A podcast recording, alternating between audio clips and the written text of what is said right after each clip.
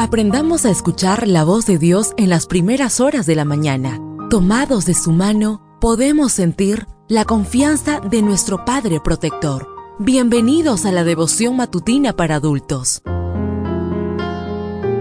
Palabras que reaniman, que calman, consuelan y llenan de esperanza. Bienvenidos.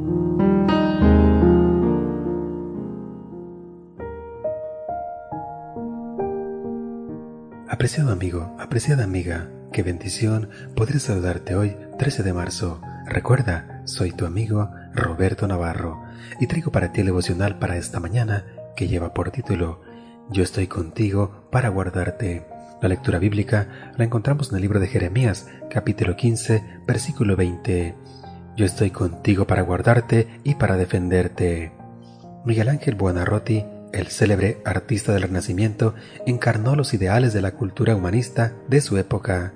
Como uno de los prohombres de la historia, el insigne florentino triunfó y se hizo famoso en las distintas áreas del saber.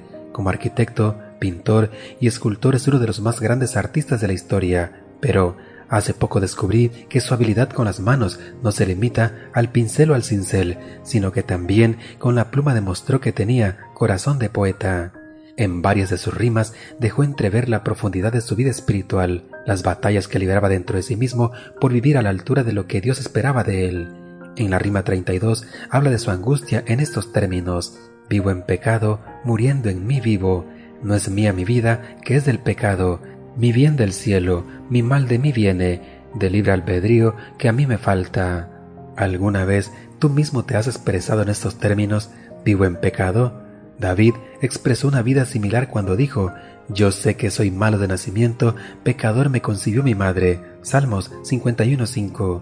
Y Pablo lo subraya con esas palabras, y yo sé que en mí, esto es, en mi carne, no habita el bien, porque el querer el bien está en mí, pero no el hacerlo. No hago el bien que quiero, sino el mal que no quiero, eso hago. Romanos 7, 18 y 19. ¿Alguien se atrevería a negar la validez de la vida espiritual de David o de Pablo? Claro que no, puesto que la grandeza espiritual comienza cuando reconocemos nuestra pequeñez y derramamos nuestra alma ante Dios. Miguel Ángel parece encontrar la solución a sus conflictos en la rima 33. Desnúdame de mí y con tu escudo de piedad y tus verdaderas armas defiéndeme de mí mismo. Él le pide a Dios que lo desnude de sí mismo y que el escudo y las armas divinas lo defiendan de su peor enemigo, el propio Miguel Ángel.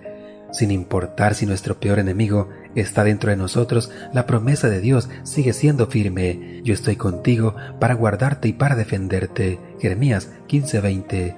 Dios puede defendernos incluso de nosotros mismos. Deseo que el Señor derrame abundantes bendiciones en tu vida y recuerda, mañana tenemos una cita en este mismo lugar en la matutina para adultos.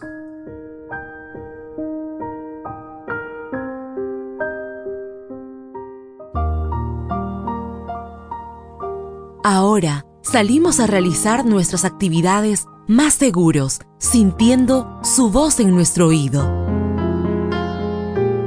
La devoción matutina para adultos es producida y realizada por Canaan Seventh Day Adventist Church and DR Ministries.